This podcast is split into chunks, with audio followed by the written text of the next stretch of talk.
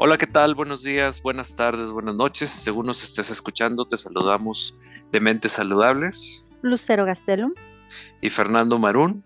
Y como cada semana, tenemos un episodio nuevo con un tema interesante, pero en esta ocasión vamos a dar continuidad al episodio anterior en donde nosotros hablamos del chantaje emocional, cuáles eran sus ventajas y cuáles eran sus desventajas, y nosotros mencionamos tres eh, tres formas de utilizar el chantaje. el chantaje es una persona que puede llegar a manipular a otra y va a utilizar, por ejemplo, el miedo, la obligación y la culpa como dinámicas que van a hacer que el manipulador pueda manipular al manipulado. Vaya este, esta repetición de palabras. Entonces, estuvimos hablando en este episodio de cuáles eran las ventajas y desventajas y dimos ejemplos de cómo se puede manipular con miedo, con obligación o con culpa. Y de ahí nos nació esta idea de poder empezar a hablar del tema del día de hoy. ¿Cuál es el, el tema del día de hoy? Es el miedo en el chantaje emocional. Cómo nosotros podemos utilizar en cualquiera de nuestras relaciones interpersonales y a veces intrapersonal, o sea, con nosotros mismos, el miedo para poder chantajear a las demás personas y poder obtener los beneficios que nosotros podamos sacar de cualquier manipulación o chantaje que nosotros podamos hacer. ¿Cómo ves? De, cualquier relación, porque creo que em, este tema suena como muy atrapante, ¿no? Creo que cuando las situaciones, las personas están en situaciones de un chantaje emocional en donde se infringe miedo, creo que están atrapadas porque es o lo hago o me deja, o lo hago o termina la relación, o lo hago y se quiere divorciar, o lo hago y, o sea, es como el miedo a perder.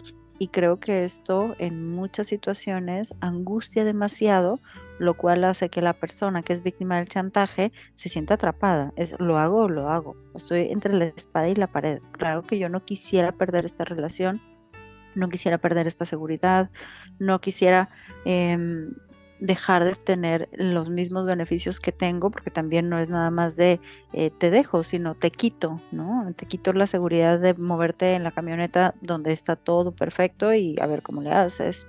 Entonces, creo que es un tema que va a dar para, para hablar mucho y, y, creo que la palabra que se me viene de la sensación de una persona que está ahí es, está atrapada, está atrapada de no poder hacer de no poder hacer nada, ¿no? Claro, y primero vamos a definir en qué relaciones se puede hacer un chantaje utilizando el miedo. A mí se me ocurre de padres a hijos, de hijos a padres, de parejas, de él o ella, o él o él o él y a ella. Vamos a ver dónde en la relación laboral de jefe a subordinado, pero también de subordinado a jefe, ¿Dónde más se te ocurre que puede existir un chantaje? En amistades, en amistades que son más profundas, que no necesariamente son así casuales y superficiales, porque ahí no aplicaría. Es como que, pues voy a dejar de ser tu amigo, pues, ok, ¿verdad?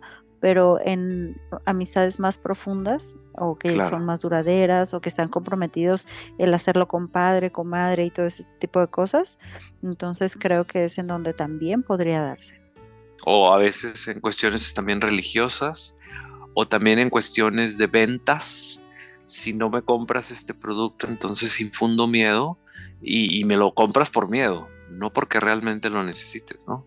Y fíjate que ahorita que decías de empleado y subordinado y todo esto, eh, o jefe y subordinado, me vino a la mente en la parte académica que casi no se habla de eso, pero el maestro, el docente tiene una autoridad y también a veces puede infringir miedo, eh, que a veces son amenazas de calificaciones o trabajos o de que vayan a cierta eh, presentación o que vayan a cierta tal, tal, tal, o también hay algunos alumnos que pueden llegar a manipular o a chantajear al maestro. Entonces creo que en, en todas las áreas puede haber como un... De nuestra vida.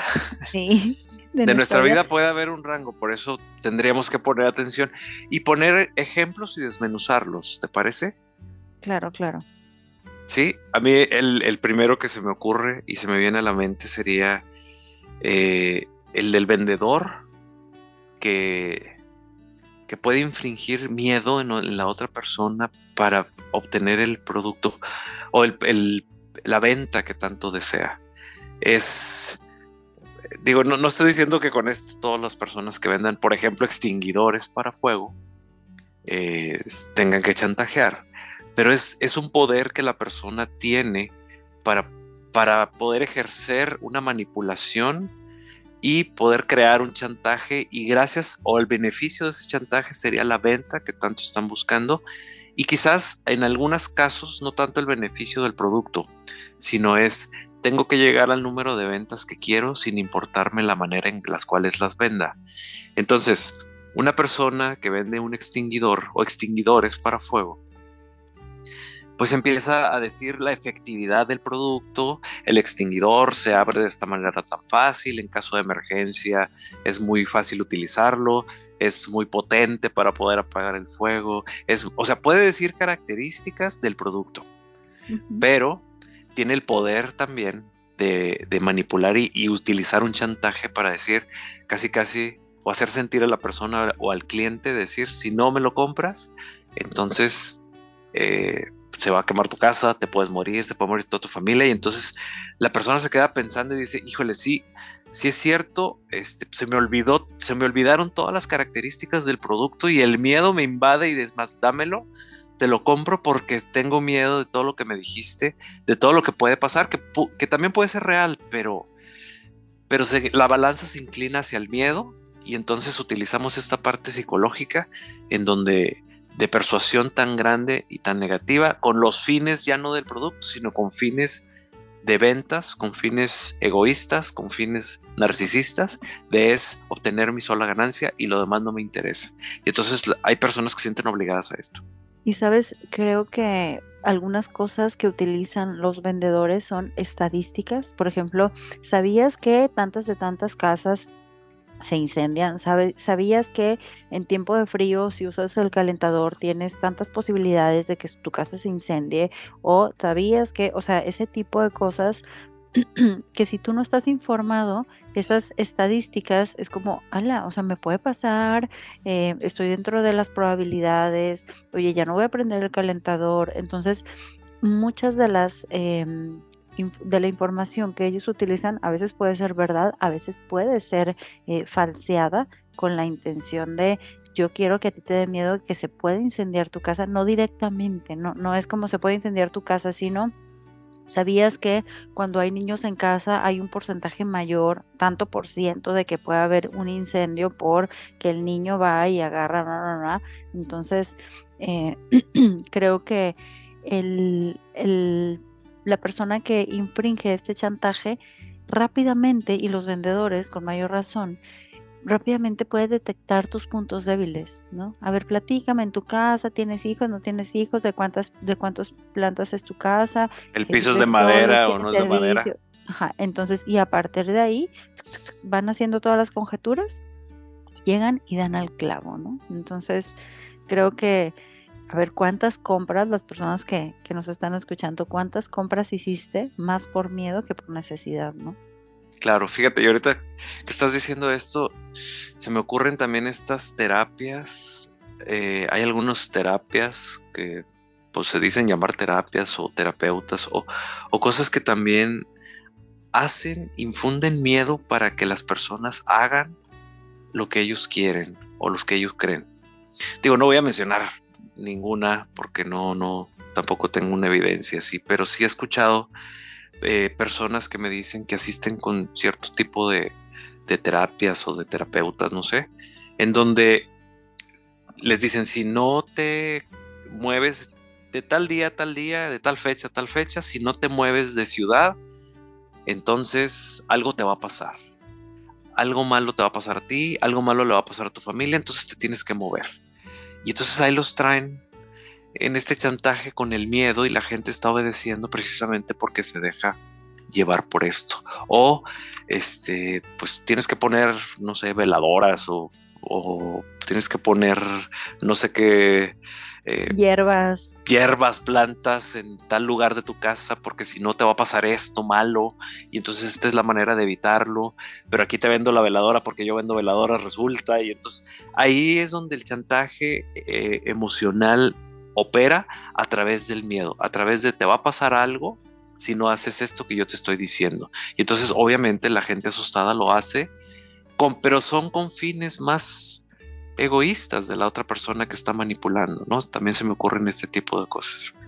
Y unos otros fines no tan egoístas, pero sí un poco egoístas, es de los padres a los hijos, ¿no? Que muchas veces em, con la intención de cuidarlos, de formarlos, de que hagan lo mejor que ellos eh, consideran que deben de hacer los hijos, que no necesariamente siempre es lo mejor para los hijos, pero desde los papás es lo que ellos han alcanzado que a ver qué es lo mejor es, por ejemplo, es que si no te comes esas verduras te vas a enfermar y el niño se puede sugestionar y en la tarde le puede doler el estómago. Decir, mamá, mamá, me duele la pancita porque no me comí las zanahorias. Y a lo mejor ese chantaje puede llegar hasta eh, somatizar o crear una enfermedad que no tenía el niño, pero porque el papá o la mamá quiere que coma las verduras o quiere que haga las cosas que pues son saludables, entre comillas, pues puede amenazar y decir algo así, ¿no? O está jugando con sus amiguitos, hijo, ya es hora de bañarte, vente para acá. Ay, mamá, un ratito más. No, mamá, ahorita voy. Hijo, si no te vienes, va a pasar el señor y te va a robar. O sea, ese tipo de comentarios que son a veces tan comunes, no son nada saludables, o sea, no son de una mente saludable. Y creo que tenemos que ir viendo que tienen que ver con infringir miedo para conseguir algo. O sea, la mamá, el papá dice, sabes que ya es súper tarde, ya quiero que se meta este chamaco, tengo que decir cualquier cosa. A ver, van a venir y te van a robar. O voy a cerrar la puerta y no te voy a dejar entrar. Entonces ahí entra la angustia y es como que claro que sí, ya voy. Y claro que totalmente comprensible. Claro, y totalmente comprensible, pero como es un chantaje y como no lo vas a dejar afuera, el día que el muchacho, el niño, se, da cuenta que no es cierto, entonces no funcionó de nada o salió peor el remedio que la enfermedad, al final de cuentas, ¿no? En este sentido de decir, bueno, es que los chantajes emocionales pueden funcionar para obtener en el momento ciertas cosas, pero si estamos hablando de una mente saludable, no es recomendable utilizar los chantajes, y en este caso que estamos hablando del miedo, para obtener cosas que es una de las maneras que nosotros utilizamos para poder hacer frente a, situaciones y hacer frente a, cuestiones familiares en donde terminan siendo una dinámica familiar a largo plazo y de manera crónica y por lo tanto después vienen los problemas de años acumulados siguiendo toda una dinámica. En la pareja, si me dejas, casi casi me mato, ¿no? O, o, me mato. ¿sí? Si me dejas, eh, te voy a negar a tus hijos.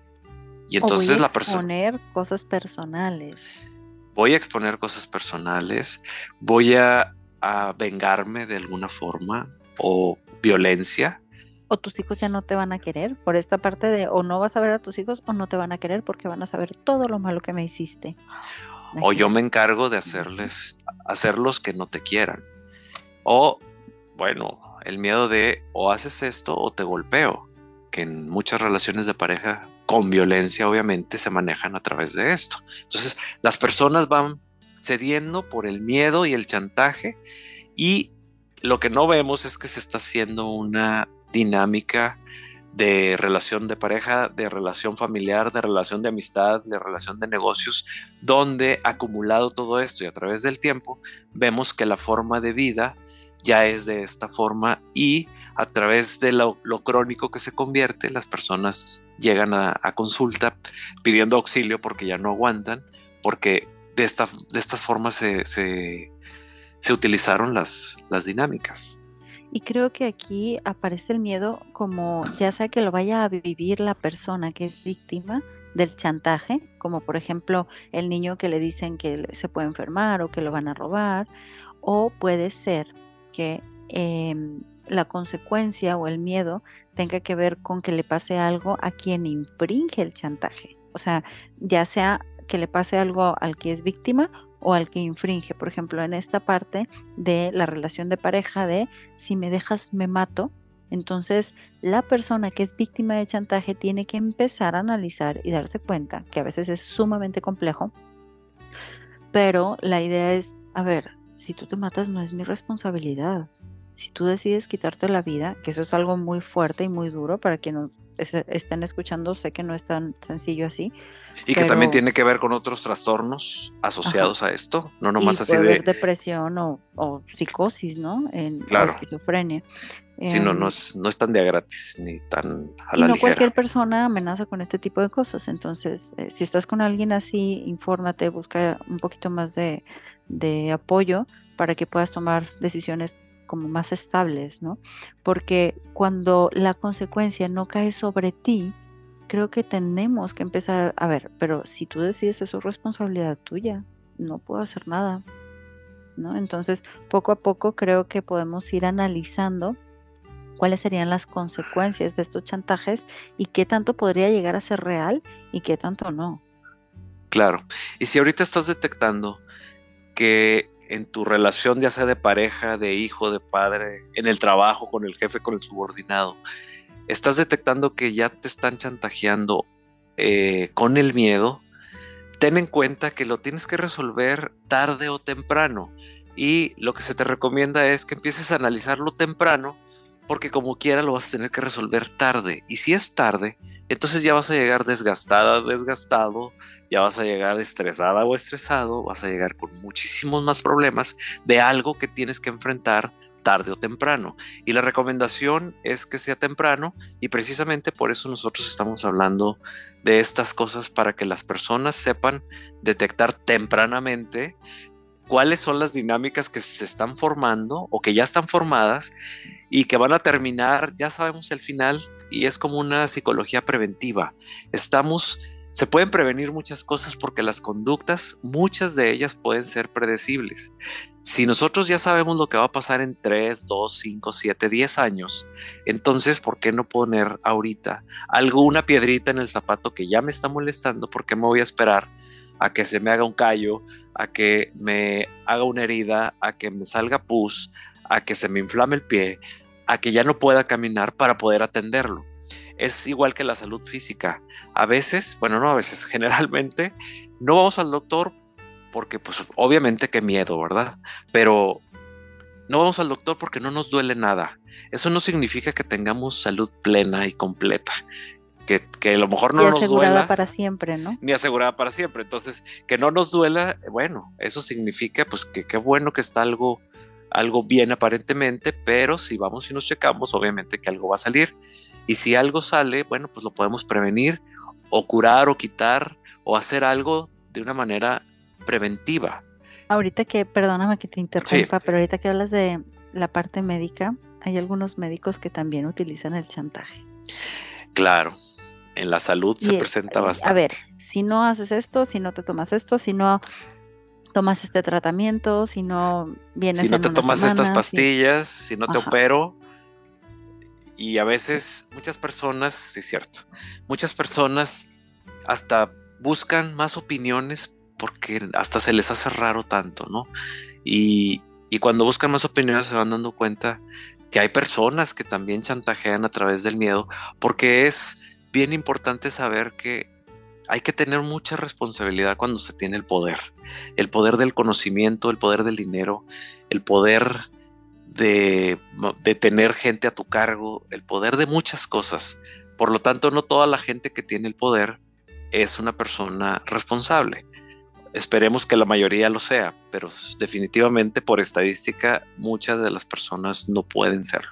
¿Por qué? Pues porque hay trastornos que, que, influyen en, en, las personas para que puedan hacer esto y eh, los trastornos también están en las personas del poder.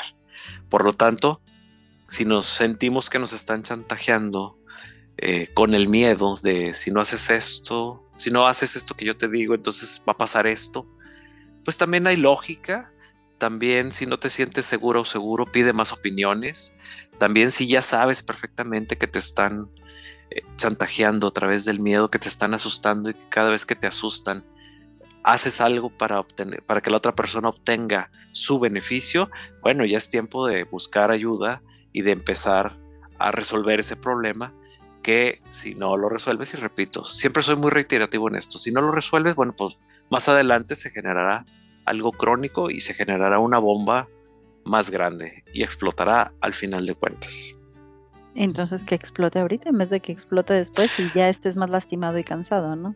Así es, pero como estamos manejando por miedo, pues también hay gente que tiene miedo a, o sea, de tanto miedo que te han infundido, ya tienes miedo de todo en la vida, hasta de pedir ayuda, hasta de buscar información. Desconfías de la vida y de las personas. Y del mundo. Y entonces estás viendo que todo es negativo, ya me da miedo ir y pedir ayuda, ya me da miedo ir y confiar en alguien más, ya me da miedo pues algo diferente a esto. Entonces me quedo con esto y pues al final de cuentas el cuerpo y la mente no van a aguantar. ¿Por qué? Pues porque el sufrimiento es se va a hacer crónico y el sufrimiento pues llega un día en que ya las personas no pueden más. No, y además las relaciones van a ir avanzando y esto se va a ir intensificando, no se va a ir disminuyendo. Así no se va a disminuir. Y ahorita pensaba, por ejemplo, en los hijos que chantajean a sus papás de, por ejemplo, un niño que se porta mal en la escuela, en el colegio, y le dice el papá, el papá le dice, hijo, pero es que te tienes que portar bien. Bueno, si me compras esto, me porto bien y así va pasando. Y así empiezan. ajá, y son adolescentes y son adultos y es y si no me compras este departamento voy hecho con la camioneta. Claro exacto. Tal cual. Entonces si no empiezas ahorita a tomar las riendas eventualmente la bola de nieve va a ser tan grande que te va a aplastar va a ser así es. exactamente pues bueno, los ejemplos podrían ser interminables, pero el tiempo sí es terminable. Entonces, se nos acabó, pero el siguiente episodio vamos a, dar continuidad también a esto de los chantajes y vamos a hablar de los chantajes con la obligación o por obligación, que ese sería nuestro próximo episodio y los invitamos a que nos escuchen. Y también decirles que las personas aquí en Monterrey y su área metropolitana que quieran tener una consulta psicológica en nuestros consultorios de manera presencial, ¿dónde nos pueden localizar, Lucero? Nos pueden encontrar en Facebook en Mentes Saludables y en Instagram en arroba Mentes Saludables MX. Y las personas que quieran contactarnos, ya sea por WhatsApp o por llamada, se pueden comunicar al teléfono 81 81 79 82 29. Repito, 81 81 79 82 29. Gracias y nos vemos el próximo episodio, Lucero. Hasta pronto. Gracias.